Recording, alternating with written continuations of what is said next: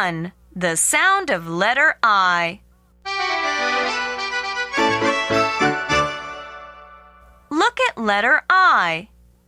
Say I, I, I.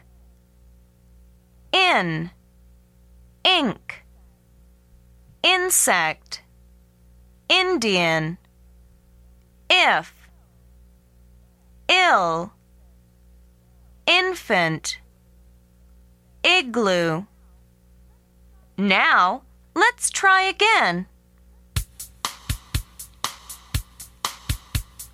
I, I, in, I, I, ink, I, I, insect, I, I, Indian, I, I, if, I, I, ill, I, I, infant, I, I, igloo.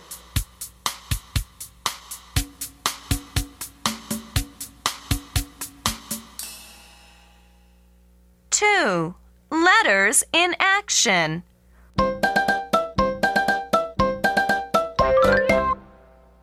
Point to the numbers and repeat with me. Number one, I. Number two, I.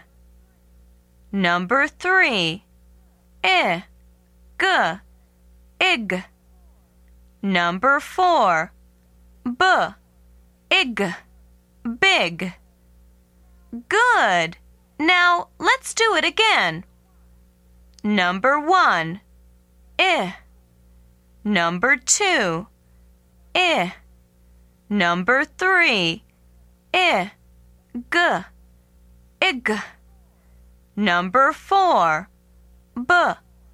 Ig. Big.